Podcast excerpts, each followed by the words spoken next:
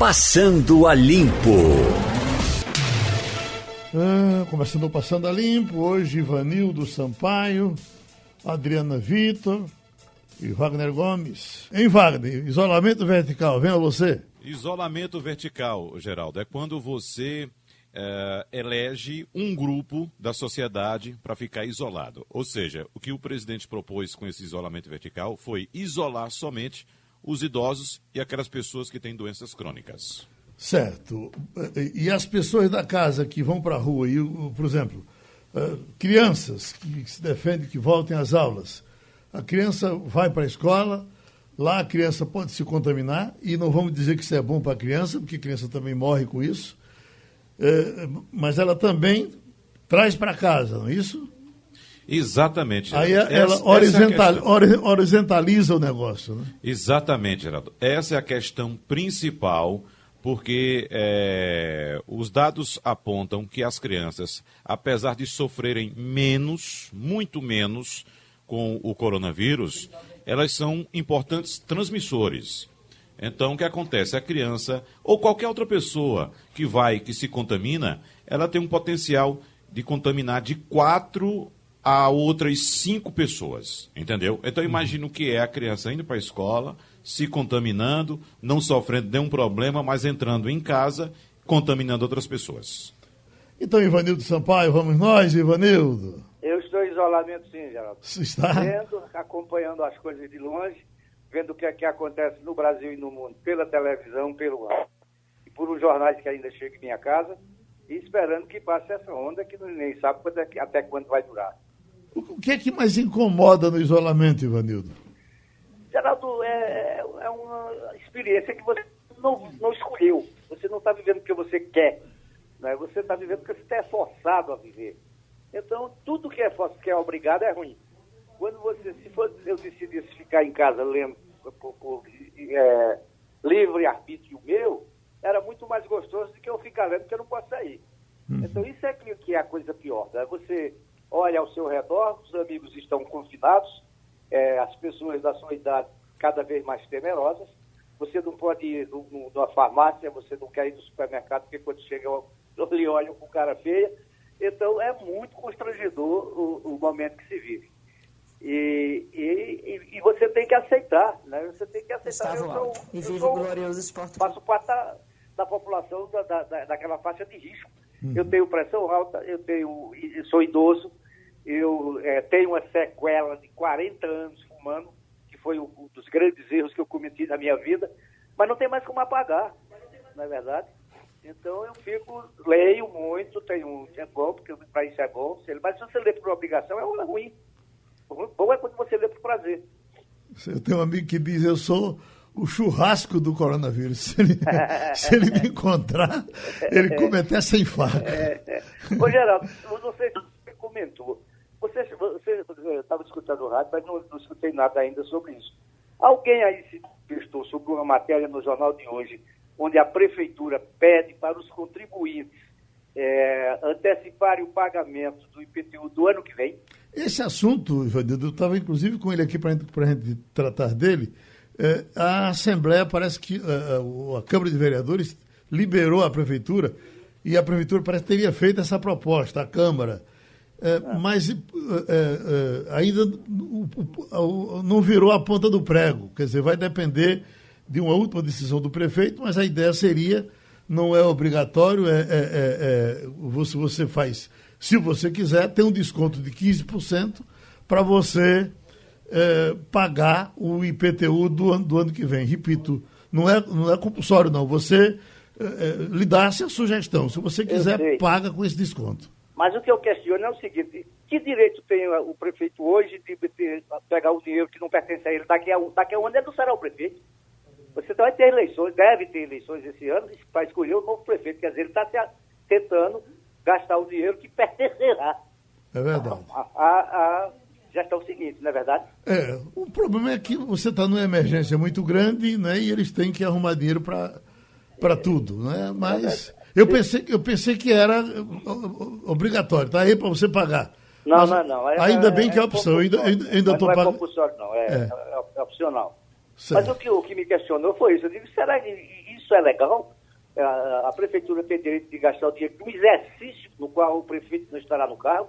É isso que está questionando, Ivanildo Sampaio, o ex-governador Mendonça Filho, apontando que essa, essa antecipação pode ser inconstitucional. É o que eu acho também, Marcos. Uhum. Eu não sou, não sou é, não, formado em direito, tem muito pouco, mas eu, eu, vejo isso como uma questão legal. Não sei como é que será administrado isso.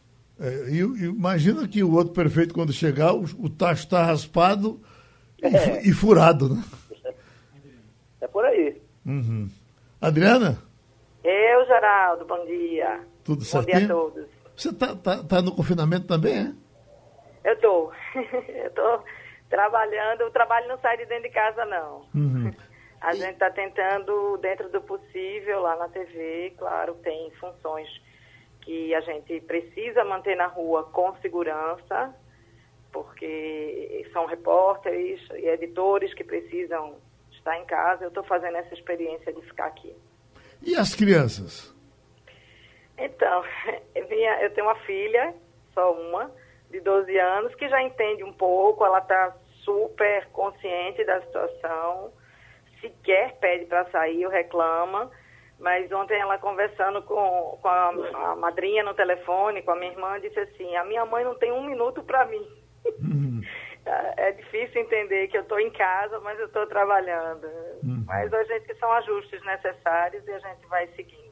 Uh, Ivanildo, eu recebi um telefonema de um amigo meu chorando para se acabar. Ele está na Espanha. E eu o que é que você tem? O que é está acontecendo? Ele disse, olha, é, é, eu estou confinado e o meu neto está no porto. E o meu neto sabe que tudo que ele pedir a mim, eu dou a ele três vezes mais do que o que ele pedir. Se ele ah. pedir para eu andar um quilômetro, eu ando três, dez. Se ele pedir para eu, o que ele pedir, eu faço. E ele liga para mim quase chorando, vovô, me leva para aí, vovô. Oh. E, e como é que você está convivendo com a questão dos netos, Ivanildo? Com saudade.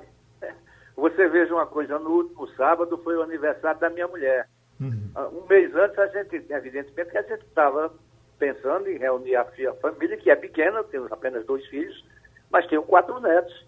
Então, é, nós ficamos em casa é, sozinhos, não é? é, é Cantou-se parabéns por, por, pela televisão, pela, pelo computador, o Pedro Henrique é, conectou nossos telefones e a gente é, falou de longe. Não, é? não vejo meus netos há, há 15 dias, estou morrendo de saudade. A minha neta mais velha ainda passou aqui em casa um dia, mas também está em casa, é, porque ela estuda direito e a faculdade também não está tendo aula. Enfim, estamos todos, é, de uma forma ou de outra, confinados, né? E esperando que, se Deus quiser, esse negócio passe. Que não será nem hoje nem amanhã, mas vai passar. Não é? Eu, é. eu é, é, sou daqueles otimistas que acham que, que a coisa é, já esteve pior e tende a, a, equilibrar e vai baixar e vai passar, se Deus quiser. É claro, é, e, e, por isso a importância de ficar em casa, né? De, de não pôr em colapso o sistema de saúde. Quem pode ficar, claro que tem gente que não pode ficar, tem, tem que trabalhar até para quem está em casa. Nós prestamos um serviço, jornalismo é serviço. Eu acho que nunca, há muito tempo que a gente não consumia tanta notícia, tinha necessidade de notícia com credibilidade, como a gente entrega, né? Como o sistema entrega. Então, é um, serviço necessário, precisa ter gente na rua. Eu tenho um irmão médico, tenho um, irmão, é, um pai médico em casa, é, aposentado, apesar de manter um consultório, mas consciente, até por ser médico, do risco que corre de sair. Então, está é, se aquietando em casa. Eu e tenho um outro irmão, irmão é, é. bravíssimo na linha de frente, cuidando. Ele é um cardiologista, trabalha em três serviços públicos de saúde, é, não parou de atender os pacientes, muito preocupado, mas muito consciente de que é a profissão dele e ele precisa fazer. E o seu é. pai, e o seu pai, Adriana, porque tem eh, aí 80 anos, mas é um touro, quer dizer. É, é, Amém. Ney, Maranhão sempre dizia que os, os chineses veem a idade dessa forma, quer dizer, uma coisa é você, você pode ser, você pode ter 15 anos e ser um arrasado. E você pode ter 80 anos e ser um touro. Quer dizer, é um, um, um, um velhão corredor, né? saudável, com todas as taxas do ponto. Quer dizer, se o vírus chega na frente dele, ele pisa em cima e mata, né? É mais ou menos. Ele é, de fato, ele tem 81, Geraldo. Ele está uhum. arrumando, com a graça de nosso Senhor Jesus Cristo, da Virgem Maria, para os 82. Em, em junho, ele fará 82. E, mas foi uma pessoa que sempre manteve atividade física, ele de fato corre, segue correndo. É, e atividade intelectual, que eu acho muito importante. Ele, ele mantém um consultório ativo hoje, ele atende a pacientes. Ele parou agora nesse período, mas no caso do meu pai, eu acho que é essa, são essas duas coisas. A cabeça funcionando muito bem, é uma pessoa que lê muito, consome literatura de uma forma impressionante e literatura médica também. Então, eu acho que a cabeça funcionando. Mas, por outro lado, os médicos, eles têm muito mais do que a gente. Por mais que a gente leia, a gente nunca vai ter a consciência do poder de letalidade desse vírus, de como ele se espalha. Então, o médico, ele tem muito mais consciência. Então, você vê o ministro da Saúde é médico, e eu acho que isso conta pontos para nós nesse, nesse combate. Alguém que sabe, que tem consciência da importância do isolamento social, de se barrar o vírus antes que ele se espalhe. Enfim, é, é, meu pai está obedecendo, viu? Eu até no começo duvidava de que ele ia conseguir ficar em casa, mas ele está. É, oi, Ivanildo, você estava pedindo a palavra, Ivanildo? Não, eu estava lembrando aqui, Geraldo, que nós temos duas amigas na Espanha, não é? Nossa Beatriz Sim. Ivo Sim, ela, ela, ela, tem feito até Fazenda Limpa aqui com a gente. É, eu, eu, falei com ela recentemente, falei, não me comuniquei pelo zap recentemente, e já há alguns dias elas, elas estavam isoladas, quer dizer, as, as, as universidades tinham suspendido as aulas, porque as duas estudam, né? E elas estavam em casa, mas ainda não tinha chegado a esse ponto é, crítico que chegou à Espanha com esse número de mortes a cada dia e, e, e as estatísticas subindo.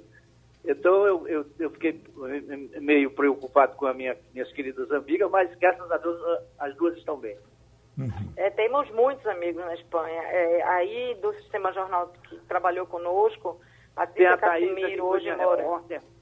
Né? Sim, Thaisa Brito, é. Patrícia Casimiro. É. é. em Portugal a gente tem Antônio Antônio Martins. Antônio Martins, repórter da televisão. É verdade. E, e as pessoas estão, tem, tenho me comunicado com, com as pessoas que moram fora. É, eu já contei aqui o que, e eu não vou falar de nenhuma especialista, mas eu conversei com a Miss Pernambuco, que está em Milão. E ela dizia, gente, o que aconteceu aqui, essas mortes da Itália, numa linguagem de leiga aqui, para todo mundo entender. O que ocorreu aqui é que, no começo, houve isolamento social e as pessoas não levaram a sério. As pessoas começaram a levar, ah, eu não, não estou contaminado, começaram a levar uma vida normal, começaram a voltar a frequentar bar, restaurante, circular pela cidade, enfim. Eu acho que a gente, e, e aí deu no que deu. Eu acho que a gente precisa ter o, o, a consciência de que esse passo atrás é para que o, os passos à frente possam ser normalizados muito mais rapidamente. Adriana, uh, me permita complementar essa sua observação, que é bastante importante nesse momento, dessa questão desse passo atrás. Uh, eu vou trazer alguns dados aqui, mas é importante pontuar que isso que se pretendia ou se pretende ainda fazer no Brasil, ou seja, afrouxar a quarentena foi feito na Itália. A Itália, quando não tinha ainda 100 mortos, tinha 50 em alguma coisa, 60 em alguma coisa no máximo. O primeiro-ministro, Giuseppe Conte, foi e determinou o afrouxamento da quarentena para salvaguardar a economia. Veja que coisa parecida com o que está acontecendo com a gente agora. Então, o que aconteceu? Libera tudo. Então, aconteceu aquela explosão de contaminações, aquela explosão de mortos, que chega hoje na casa, perto da casa das 800 pessoas mortas por dia, e foi quando o ministro Giuseppe Conte, o premier Giuseppe Conte, melhor dizendo, resolveu voltar atrás e mandar fechar tudo. Aí já era tarde. Aí não teve mais jeito. Aí a situação saiu do controle e está do jeito que está. Com a polícia, inclusive, hoje na rua, multando as pessoas que teimam em sair da quarentena. Então veja o quão importante é essa medida de restrição agora. E eu vou trazer um dado agora, Adriana, que pouca gente tem observado, mas pode ser bastante sintomático para o que está acontecendo no Brasil agora. Veja só, a nossa quarentena oficialmente começou no último sábado, não é isso? Com fechamento do comércio, fechamento de shopping centers, restrição de serviços, abertura somente para serviços essenciais. Eu vou passar dados. Eu queria que, inclusive, que vocês que estão no estúdio ou em casa anotassem para que a gente possa ter noção do que está acontecendo. Veja só, a quarentena começou, na verdade, no dia 21 de março, que foi o sábado, né? 21 de março, nós tínhamos contabilizados 210 novos casos por dia. Veja só, novos casos por dia de contaminação no Brasil, certo? No domingo, dia 22, esse número subiu, subiu para 386 novos casos confirmados naquele dia do domingo. Aí, segunda-feira, dia 23, anotem, por favor, esse número caiu de 386 para 345. Na terça-feira, dia 24, esse número de novos casos caiu de 345 para 309. Na quarta-feira, ontem, dia 25, esse número caiu de 309 para 299. Então vamos aguardar para hoje uh, os números de novos casos por dia para ver se essa, essa tendência se confirma. Mas para mim fica claro que essa ação do Ministério da Saúde, orientando as pessoas a ficarem em casa, foi bastante importante para a gente reduzir a quantidade de novas contaminações por dia. Isso é muito importante. Pode ser um dado pequeno, mas é muito importante e mostra que nós estamos no caminho certo ao fechar as cidades ao restringir a circulação de pessoas, para a gente evitar, nesse primeiro momento, aquele pico extremo que tanto se fala no começo dessa epidemia, no caso pandemia ou epidemia aqui no Brasil. Então, veja que não é somente a questão econômica, eu ouvi muitos discursos ontem, olha, preciso é, movimentar a economia, tem que se fazer o isolamento vertical. Imagina se nós não fizéssemos esse isolamento total desde sábado passado, como estaríamos agora? Eu tenho convicção que esses números seriam totalmente diferentes. Estaríamos hoje com um número maior de infectados. As pessoas falando, principalmente economistas. Eu acredito, Adriana, Geraldo e Ivanildo, que a gente pode discutir com político, a gente pode discutir com economista, a gente pode discutir com engenheiro, seja lá o que for. Mas com médico não se discute. Autoridade máxima em um centro médico não é general, não é presidente da República, não é ministro de Estado. A autoridade é o médico. E nesse caso, a autoridade máxima do planeta hoje é o médico sanitarista. Então, temos orientações, Todos os países do mundo estão fazendo restrições à circulação de pessoas. Quem não fez, como no caso da Itália, ou começou e desfez, está pagando um preço altíssimo agora. E só para fechar, observe que um país que tem 1 bilhão e 300 milhões de habitantes está fechado. Quarentena. 40 dias de comércio fechado, indústria paralisada, tudo, tudo. Será que todos esses países estão errados? Estou vendo Quando aqui você vê, Wagner, que, que o Congresso americano aprovou um pacote de 2 bilhões de dólares por conta do coronavírus, a gente tem que admitir que a coisa não é de brincadeira. Vou falar é. no Congresso americano e nos Estados Unidos, Ivanildo Sampaio. A estimativa das autoridades sanitárias dos Estados Unidos no início da crise era que haveria o dobro de infecções a cada dois dias. Medidas restritivas foram adotadas também nos Estados Unidos, tá? Lá o presidente pode ser doido, mas não é besta, não. Ele eh, também atendeu a expectativa, atendeu, aliás, a orientação dos sanitaristas e está cumprindo essa determinação de fechamento das cidades, inclusive uma das maiores cidades do mundo, que é Nova York. Resultado. Repetindo, a expectativa das autoridades sanitárias dos Estados Unidos era dobrar o número de infectados a cada dois dias. Esse número está dobrando a cada 4,7 dias. Agora, o que quem vem... está certo, quem está errado. Uhum. Uma coisa que vem em frente aí, uma coisa consequência da outra, está chegando aqui uma informação de que a, Cometa, que tem 700 uh, ônibus, 700 ônibus, decidiu demitir todos os que trabalham à noite, os seus funcionários da noite, todos. Está se antecipando ao que pode acontecer na frente. E o que vai passar, evidentemente, vai passar o, o, o vírus e nós vamos entrar depois nessa outra carnificina que virá pela economia. Não estou botando... Essa, essa Geraldo, tem uma matéria muito boa de Mona Lisa Dourado no JC de hoje que diz assim, hotéis de Pernambuco confirmam suspensão de atividade por causa do coronavírus. Prejuízo só em Porto de Galinhas é de quase um bilhão de reais. E aí ela fala que, apesar de tudo isso, das perdas econômicas, o trade turístico reafirma a necessidade de isolamento social. Quando a gente fala de um empreendimento hoteleiro fechado, a gente fala, lógico, de uma cadeia que vai sofrer com isso. Não é só o dono do hotel, é o funcionário do hotel, é a empresa de turismo que leva a gente para o hotel, é o pescador que pesca o peixe e vende para o hotel. Enfim, a gente sabe, a gente tem consciência de que são tempos muito duros. A gente não está dizendo que as pessoas estão ficando em casa para ver o que acontece, não. Está dizendo que as pessoas vão ficar em casa, que o prejuízo vai ser enorme. E a gente não sabe. Eu acho que a gente está mais do que nunca precisando exercitar um dia a cada dia. Um dia a cada dia. Quem sabe vai que o remédio, a, a cloroquina está começando a ser, ser usada, mais expandida.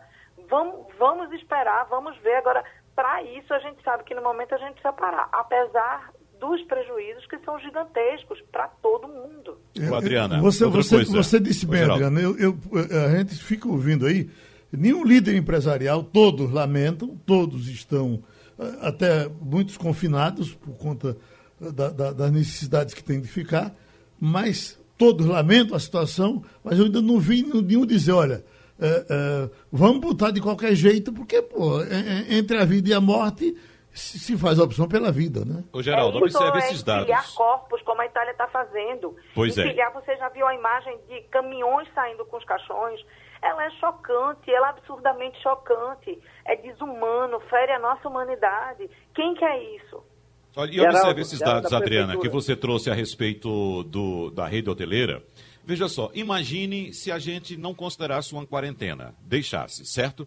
É, é, imagina essa infecção crescendo e surtos e surtos surgindo em todos os lugares desse país. Você acha que alguém ia sair de casa para ir para um hotel em Porto Galinhas, sabendo que tem um surto de coronavírus em Pernambuco? Então, de qualquer forma, os prejuízos para a economia, com quarentena ou sem quarentena, vão existir. De qualquer forma, eu te digo mais: os prejuízos são muito maiores sem a quarentena, porque indústrias vão perder funcionários, fábricas vão perder funcionários, o comércio vai perder funcionários, todo mundo perde. Então, não adianta dizer que, ah, se a gente fizer um isolamento vertical, a gente salva a economia. Não, não salva. Vai haver um grande número de infectados, um grande prejuízo, não só econômico, como também de vidas humanas. Estamos agora com o secretário de Justiça, Pedro Eurico.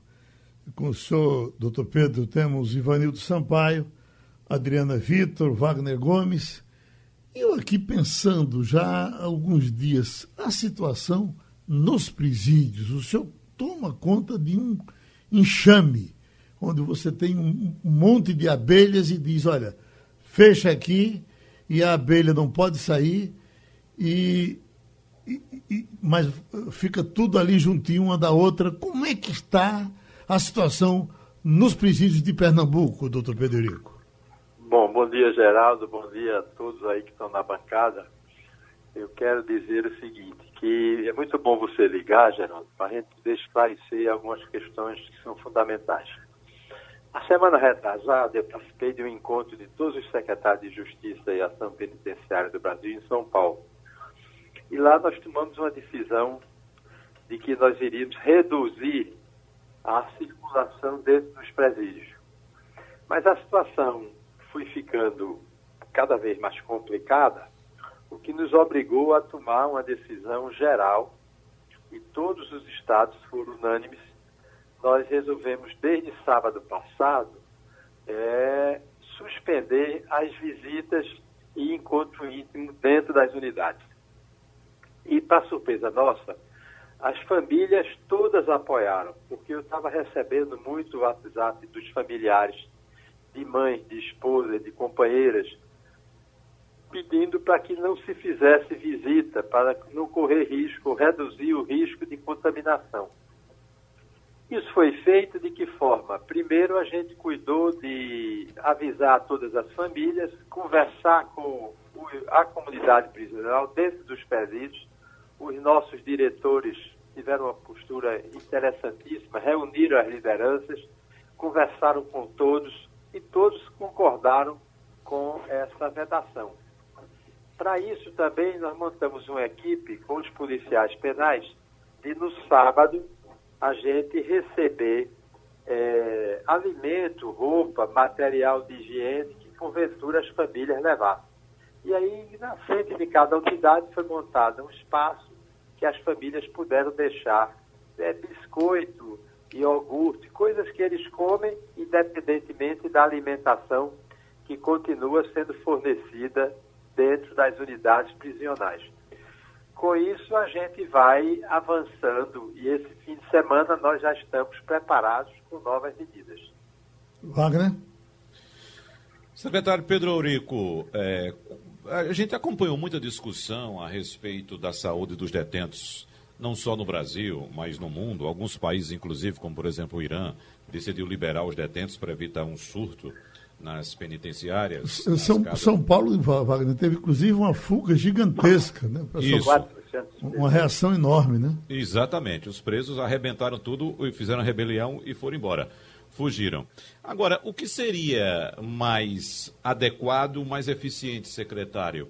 Uma medida extrema como essa do Irã, de liberar os detentos, ou fazer uma espécie de controle, evitando que pessoas entrassem, tivessem acesso ao presídio, sabendo mesmo assim que isso poderia é, resultar numa grande é, insatisfação dos presos também. Olha, Wagner, é, eu acho que numa hora dessa, nenhuma decisão com a comunidade difícil e tão grande como a nossa, nós temos 33 mil presos em Pernambuco, uma decisão qualquer que seja tomada, ela corre riscos.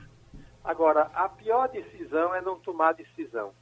A pior decisão é a posição de tibieza, de fraqueza. Então, nós partimos para tomar decisão, é, discutimos isso no núcleo gestor do governo, comunicamos ao Poder Judiciário, que nos apoiou integralmente, ao Ministério Público, à Defensoria Pública, à entidade de direitos humanos, a gente prestou todos os esclarecimentos, como, por exemplo, a OAB, a Ordem dos Advogados do Brasil, que também nos apoiou. Então, o que é que nós estamos fazendo? Primeiro, nós reduzimos drasticamente a movimentação, da, movimentação dentro das unidades. Com o apoio da Secretaria de Saúde, nós temos em cada unidade prisional dessa, nós temos uma enfermaria que tem médico, que tem é, auxiliar de enfermagem, enfermeira. Então a gente está fazendo busca ativa e acompanhamento dessas pessoas que correm risco. Então, eu posso dizer a vocês hoje que, nesse momento, agora de manhã eu já estava falando com as unidades prisionais, nós não temos um caso de coronavírus nas unidades prisionais de Pernambuco. Nós temos, por exemplo, cerca de 36 presos que estão isolados, mas eles não estão com coronavírus, eles estão com influenza, gripe, que numa comunidade prisional acontece muito, como acontece na minha casa, no, no bairro de Geraldo Freire Geraldo Fernando, que mora em aldeia, milionário, mas no bairro de Wagner Gomes. Então, evidentemente que a gente vai levando essa situação, a gente vai cuidando de tudo isso. Nós estamos com os materiais de EPI, confesso, com dificuldade da gente adquirir, não é? Porque nesse momento a prioridade, evidentemente, que é a rede hospitalar, pública e privada mas nós recebemos doação. Nós estamos nesse momento trabalhando com o diretor de Caruaru, nosso amigo Paulão, a um empresário que está doando equipamentos, matéria-prima para a gente fazer máscaras. Nós vamos começar a produzir aquelas máscaras maiores de plástico de proteção. Vamos, estamos estudando para produzir as, as máscaras de TNT e aí não é para o presídio somente não, que é prioritariamente para os policiais penais, mas nós queremos colocar e disponibilizar no futuro rápido, brevíssimo, a gente quer colocar isso para a rede pública de saúde. O senhor está falando daquela de garrafa PET, é? Exatamente. É que um, alguém sugeriu na internet e, e eu ouvi a fala de médicos achando uma excelente iniciativa, porque é barata e, e, e você desinfeta e continua com ela, não é? É, vê, o material é semelhante, Geraldo, não é o de garrafa e é precisa é da máscara. Uhum. Aumenta a durabilidade do uso da máscara descartável. Você viu da garrafa PET, Adriana? Não é garrafa não. PET, digo, é mas você, você viu não, aquela é ideia? Um, é, um, é um produto plástico e em Caruaru tem um grupo de empresários que está doando esse material para a gente produzir nas unidades prisionais. Agora, Nós doutor Pedro, doutor Pedro, o, a, o, seu, o seu elenco de, de, de presos é, é, tem pouca gente na idade do risco, né? O preso, em sua grande maioria, a, a prisão é de jovens, não? De jovens, mas nós temos presos com mais de 60 anos. Para os presos com mais de 60 anos e para presos que têm comorbidades é, contínuas, como por exemplo os que têm, já têm câncer, né? Tem problema renal, tem outros que têm diabetes é, tipo 1. Então, para essas pessoas, nós estamos colocando essas pessoas em prisão domiciliar, num acerto que foi feito uma determinação dos juízes, dos cinco juízes de execução penal em Pernambuco, eles estão liberando essas pessoas. As mulheres oh, grávidas também essas estão indo para casa em regime, mas não é liberação, é regime de prisão domiciliar.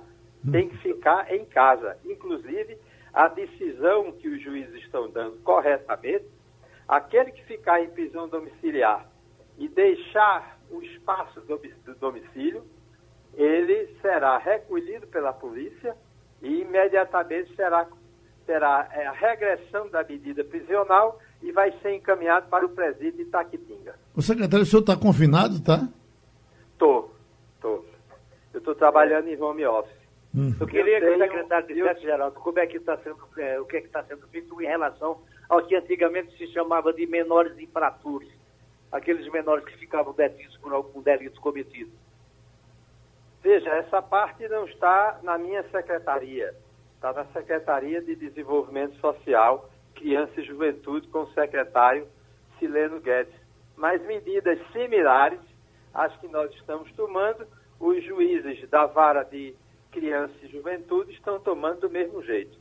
Eu estou, nesse momento, Geraldo, trabalhando em casa, uhum. em home office. Olha, esse negócio é danado. Vou dizer a vocês. Por quê? Porque a gente passa 12, 14 horas trabalhando. Eu estou trabalhando muito mais do que antes, porque não tem quem bata papo. Não tem com quem conversar. Aí o expediente não termina. Senão a mulher me bota para fora. Sou eu e sapo cururu. Doutor Pedro, a gente lhe agradece as informações de chuva. Ivanildo Sampaio, você está se. Não dá nem para se divertir, né? Porque elas não, são. Não, choveu muito em Afogados da Igazeira, choveu em Sertânia, na São José do Egito, ali no sertão do Pajeú choveu bastante. Uhum. Choveu, Afogados teve alagamentos, né? O rio Pajeú, que a gente achava que tinha acabado e não existia mais, era o rio Morto, chegou a transbordar. Uhum. Enfim, foi muita chuva é, daquela região ali do Alto, é, Alto Sertão. O, o, Wagner, teve um barreiro, alguma coisa que esborrou, explodiu lá em Cachoeirinha, em Canela de Ema, a água desceu ali para Ipanema, uh, Ipanema, Mimoso, aquilo ficou tudo alagado. Depois a gente recebe muitos uh, filmes que vêm de depois de Arco Verde, uh, com a, a, estrada intransitável. Arco Verde teve problema também com a chuva? Não, Geraldo. Os relatos que eu tenho de Arco Verde é que está chovendo muito, não está faltando água, tem água para todo mundo lá, ou para boa parte da população. Mas o que eu recebo muito de informação é da região de Sertânia. Sertânia, sim, com barragens se barragem não, os barreiros se rompendo, né? Enfim, transbordamento, parte de estrada interditada. Então, é, esse é o relato que eu tenho, de muita chuva, de fato, muita água no sertão nesse ano. Tem Afogados da Engazeira, Oi. Geraldo. Sim. Afogados da Engazeira, recebemos muitos vídeos na TV também que dava conta de uma barragem que havia transbordado e eles falam estourado, inclusive. E hoje, no grupo da TV, um, recebemos vídeos. Marcela Maranhão, que é repórter, recebeu de Serra Talhada. Impressionante, a cidade completamente alagada. É o centro da cidade, não é a área rural, é a centro, Sim. banco, é, casas comerciais, tudo tomado pela água. Itabira foi uma cheia em cima da outra. Já, o pessoal não está nem conseguindo sair de casa. Nós estamos com Anderson Tênis, que está em Serra Talhada, e tem informações de lá. Pois não, Anderson? Serra região do Pajeú, sertão do estado, amanheceu com parte da cidade alagada nesta quinta-feira. Isso por conta do rio Pajeú, que nasce no Alto Pajeú, no município de Brejinho, já na divisa com a Paraíba. O rio recebeu um volume muito grande de água com o transbordamento das barragens do Rosário em Iguaraci, barragem de Brotas em Afogados da Engazeira e a barragem do Chinelo em Carnaíba. Serra Talhada, a última cidade do Pajeú no curso do rio, não suportou o volume de água e grande parte do comércio da cidade foi inundada pelas águas.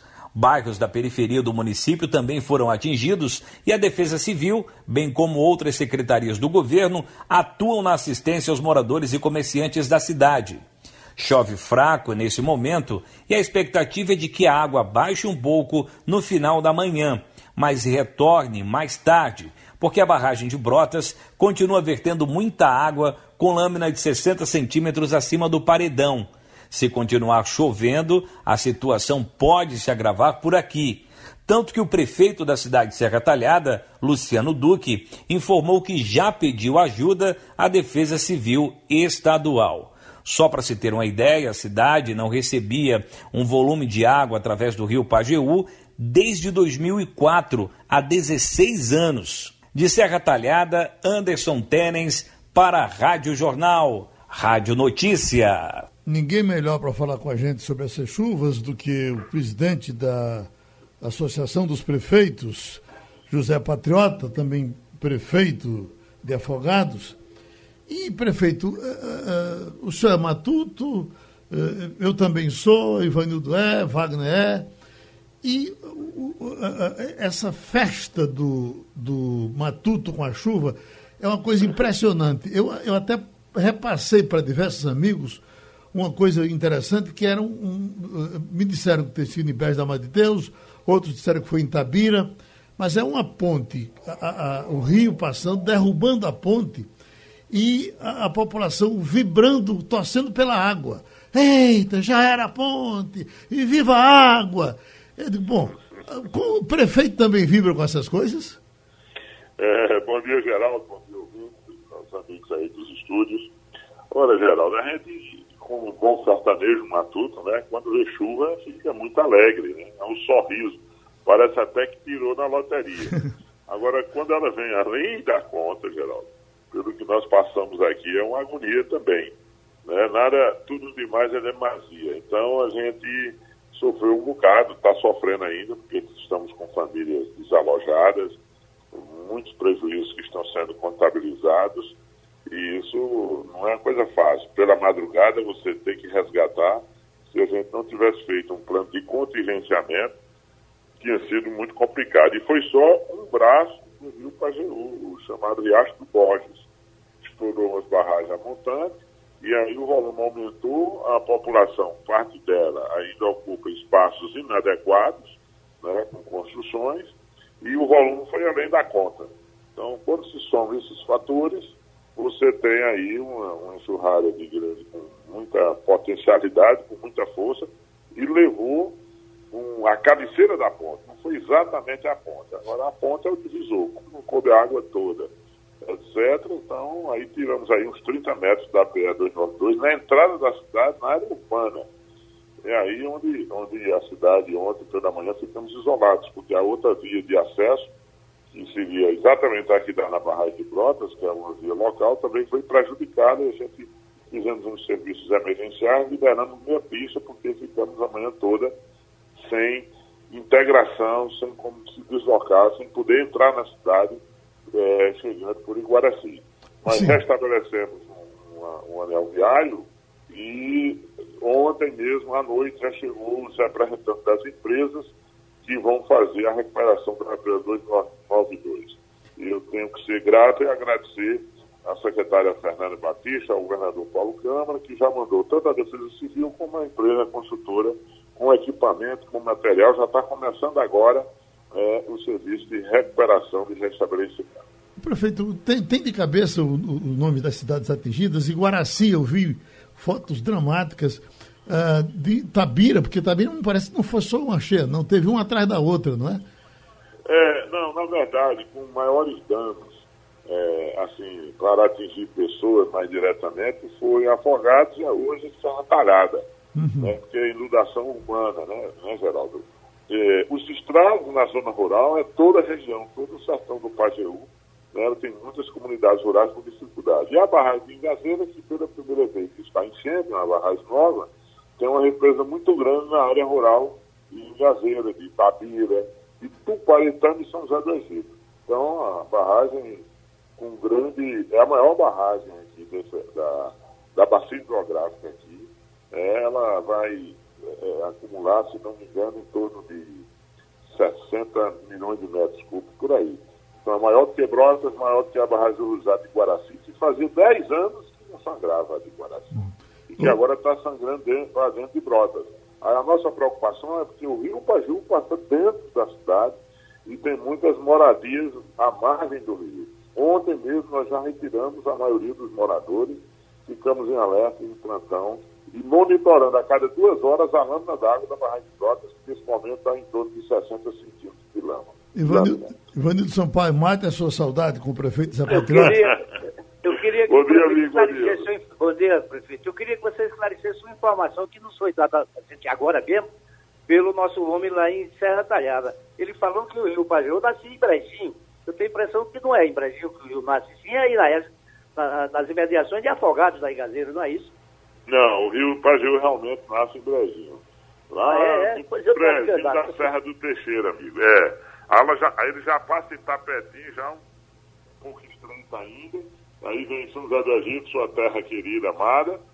E Tuparetama, Gazeira, Tabira, vai dividindo ali, né? Ele sai pela divisa, repartindo a sua ah. riqueza com os municípios da região. Geraldo. Tá certo, então. Nosso, viva nosso correspondente em Serra Talhada. Wagner. É. Prefeito José Patriota, mudando um pouco de assunto para o tema da atualidade, o tema mundial da atualidade, eu queria saber se a MUP já tem um posicionamento, uma orientação, uma orientação para as prefeituras a respeito das festividades de São João desse ano. Estamos acompanhando alguns municípios já se antecipando e, e remarcando a festa lá para o segundo semestre, meses de outubro, novembro, prefeito. Já tem alguma posição? Amigo, é o seguinte, a realidade nos impõe medidas é, sensatas, equilibradas. Não vejo possibilidade de a gente fazer festa no mês de, no de junho. Né? Muitos eventos é, de grande porte naturalmente já, está, já estão cancelados. Alguns estão suspendendo, vendo possibilidade de marcar em outro momento. Eu já diria que a grande maioria deve ser mesmo cancelados. Agora, claro, quem tiver condições de estrutura para fazer depois, nós respeitamos né, essa iniciativa. Mas o depois é só depois mesmo, porque a gente, no final dessa crise, é que nós vamos ver o que é que sobra, amigo. Né? Acho que a festa tem sua cadeia produtiva importante, movimenta um pouco, a, a, dinamiza a economia do entorno de quem trabalha com isso tudo, mas não é a prioridade, né?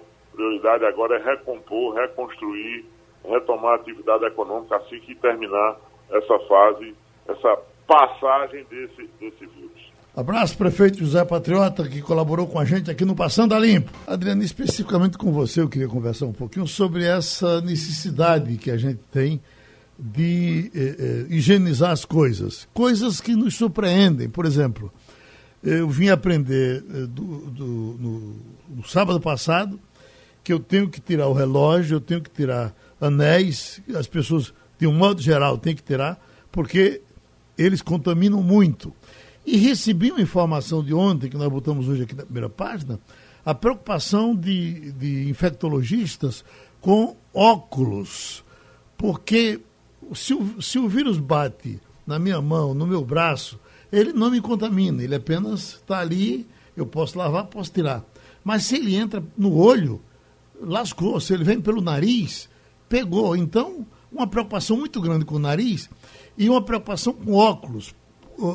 A recomendação é tão séria que diz que as pessoas que são obrigadas de farmácias, eh, que tem, tem que atender, a cada cliente que ele atender, ele deve tirar o óculos, desinfetar e botar de novo. Imagine. É complicado. Ô, Geraldo. É complicado. Nesse aspecto dos cuidados que a gente deve ter, tem algumas informações que estão circulando e muitas pessoas com várias dúvidas, evidentemente, inclusive mães que estão amamentando. Mas tem uma informação interessante aqui do pediatra Victor Nudelman, que ele é do Hospital Albert Einstein em São Paulo, e dizendo que a mãe com suspeita de coronavírus ou confirmação deve tomar alguns cuidados uh, usar máscara, ter toda a higiene, mas pode, por exemplo, amamentar o, o, o, bebê, né? ter contato pele a pele com o filho. Isso porque o leite da mãe vai passar os transmitir os anticorpos necessários para a criança. Então veja que coisa interessante.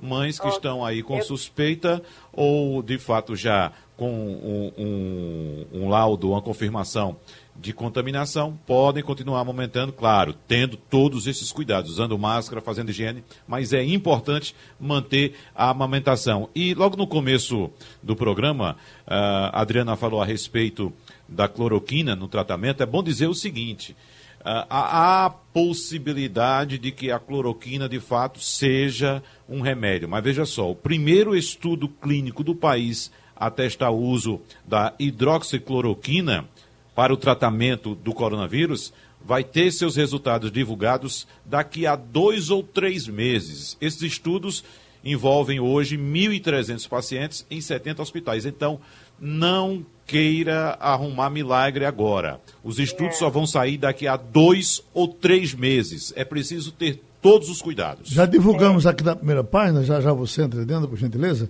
que nos Estados Unidos eh, morreu um, um, um paciente que eh, us, uh, usou a. Uh, o nomezinho ruim de dizer, danada, cloroquina. Cloroquina. Pronto. Cloroquina, hidróxido. E, e, a mulher dele disse o seguinte: quando ouviram Trump dizendo que aquilo curava, partiram para cima e foram usar. Resultado: tem efeito colateral, a, a, parece que. Efeito tem colateral que, que atinge o coração, inclusive, né? Geraldo. Oi? Tem que usar junto com antibiótico. Tá vendo? Com azitromicina. E só quem sabe administrar isso é médico. A gente não tem o poder, a gente não tem o conhecimento necessário para fazer essa automedicação. A gente coloca a vida em risco, sim. É impressionante como as pessoas ah, esperam por um, um milagreiro, um milagre, né? É. O, o, salvador da pátria. Então, e outra coisa, a pessoa acredita mais numa, numa uma, uma informação que recebe via WhatsApp do que na ciência, do que no médico. Minha Deixa gente, eu dar uma de boa Deus. notícia. Diga, por favor. E, e, e, que aconteceu? Estou com a página do Jornal Português Público aberta aqui e diz coronavírus. Nasceu o segundo bebê de mãe infectada no Hospital de São João, é da cidade do Porto. Ou é o segundo bebê que nasce na mesma maternidade de uma mulher infectada, ele está passando bem e o exame vai ser feito no bebê. Então a gente, é o que eu tenho dito desde o começo, a gente tem a imensa vantagem de olhar para fora do Brasil e ver como os outros países estão fazendo e o que está dando certo lá fora, para a gente poder replicar aqui. Enfim, já gente... sabe o que é que me chama a atenção? É a controvérsia que existe a respeito do uso da máscara. A gente escutei, eu escutei na televisão, né, especialistas de saúde, dizendo que a máscara não devia ser usada pelas pessoas que não têm os, a síndrome, que não estão a, a, é, pelo menos com sinal de que poderiam ter o coronavírus. No entanto, quando a gente vê uma imagem da, de uma cidade como uh, as cidades chinesas que foram atingidas pelo, pelo coronavírus, todo mundo, sem exceção, está usando máscara. É, Ivanildo, pode? Deve ou não deve? Sobre isso, também os médicos estão aprendendo a cada dia. E já há uma mudança de que protege em algumas situações e que deve ser usada desde que você consiga descartar a, máscara descartável no tempo certo de descarte. A cada duas horas, né? duas ou três, né? Doutor hum. Jorge Tregueiro disse aqui pra gente. Dependendo se você fala muito, se você se ela fica molhada. É, sobre aquela conversa inicial, Geraldo, de, dos cuidados que a gente precisa ter, é, a gente recebe muita informação. Eu tenho procurado, não, primeiro, não enlouquecer. Segundo, é, buscar informação de quem pode dar. No caso da medicina, os médicos, no caso de proteção, por exemplo, os bombeiros, que lidam com isso há muito tempo.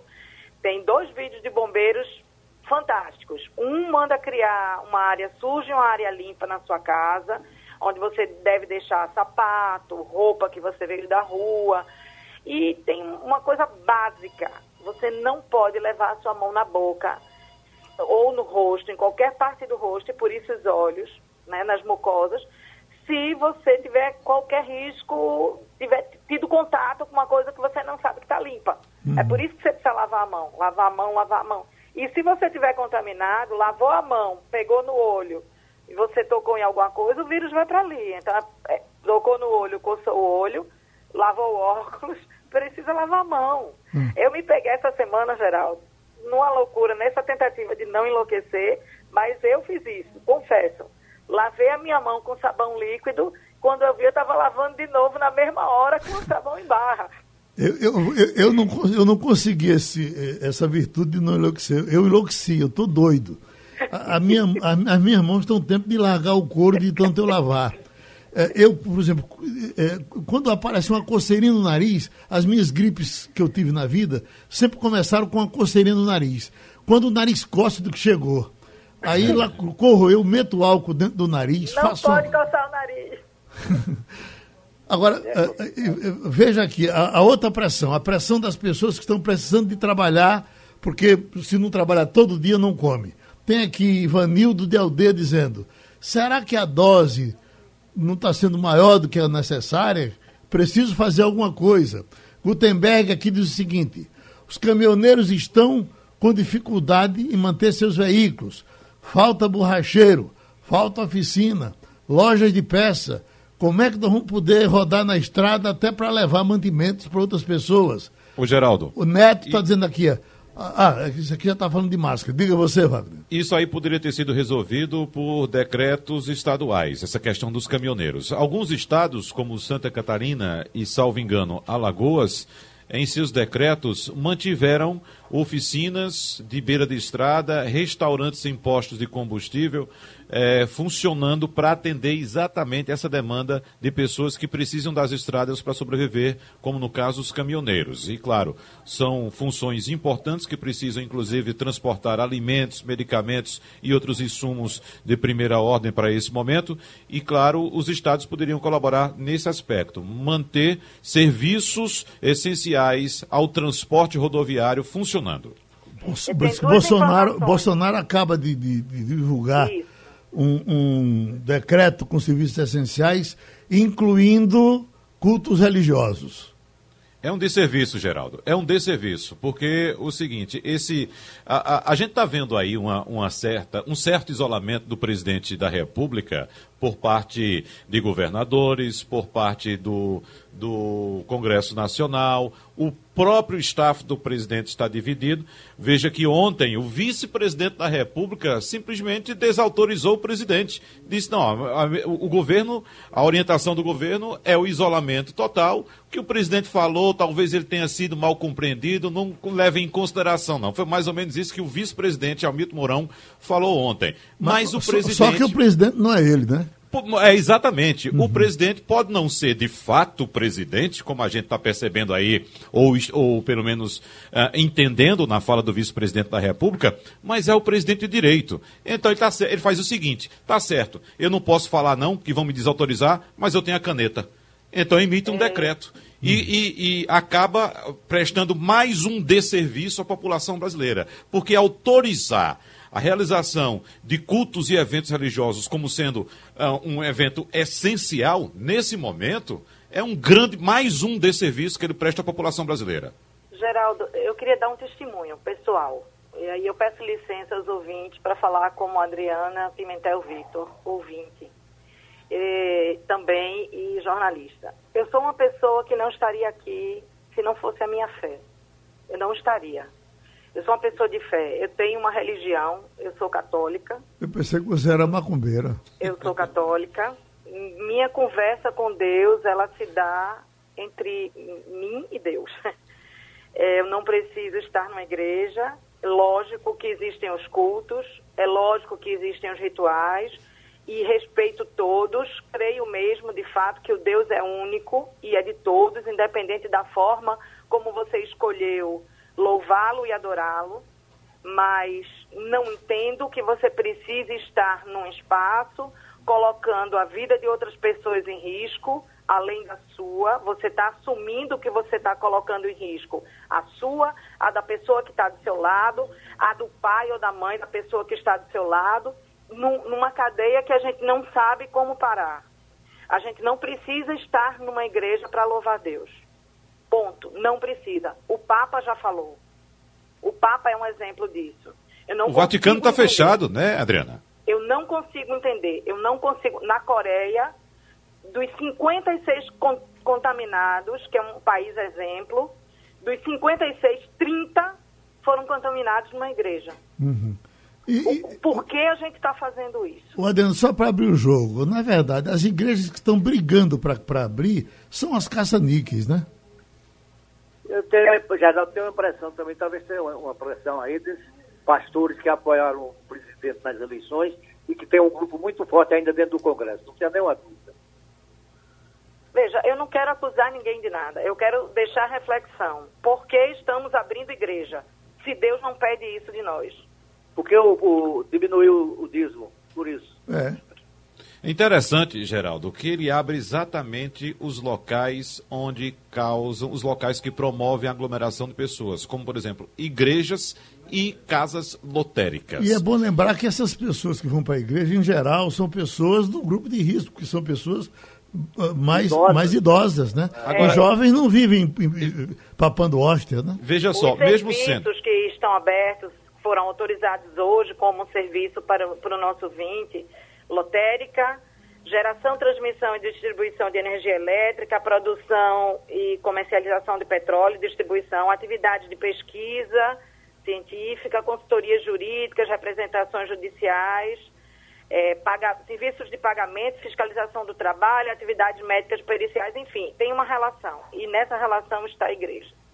Agora, Geraldo, tem outro ponto interessante desse decreto, porque o decreto mesmo diz que o funcionamento deverá obedecer a determinações do Ministério da Saúde. Então, pode ser mais um decreto presidencial. Quem redigiu isso o presidente, acho que já colocou assim, não, vamos botar aqui só para satisfazer o presidente. Aí quem redigiu colocou e ele assinou, né? Então o decreto diz que o funcionamento deverá obedecer a determinações do Ministério da Saúde. Então, mesmo o presidente autorizando, o Ministério da Saúde, do ministro que agora está em cima do muro, Luiz Henrique Mandetta, pode lá e desautorizar. Então, é um decreto presidencial desautorizado por um subalterno que é o ministro da Saúde, assim como o presidente está sendo desautorizado pelo vice-presidente. Para um tem... amigo de aldeia, Geraldo, uhum. é, que está desesperado, com razão, com razão, com absoluta razão, como comer se eu não trabalho? Se eu trabalho hoje, ganho hoje, gasto hoje, porque me alimento hoje. Tem muita gente assim, é desesperador, é de cortar coração, é um é, a humanidade desolada sem saber o que fazer. Aí tem uma informação também atualizada agora. O isolamento na Espanha foi prorrogado hoje e vai seguir até o dia 12 de abril. A Espanha tem quase 50 mil pessoas infectadas, 4.089 mortes confirmadas por causa do Covid. Então, assim, eu, eu, repito o que eu disse no começo do programa. O que a gente precisa fazer hoje, eu não sou especialista em saúde, mas a gente se informa para poder devolver essa informação com muita responsabilidade, com muita seriedade. Esse passo atrás que a gente está dando agora é para que a gente não precise contar os nossos mortos dessa forma. É, é, só um detalhe que é chocante com relação à Itália, que não está tendo nem como contar os mortos, ela está divulgando por categoria. É, botou aqui é, tem a informação agora que já morreram 33 médicos e 52 padres. É, vai assim, quer dizer, é um. É um castigo do Não céu. É, é Adriana, termina? Terminou passando a limpo. Fé, meu povo. Passando a Limpo.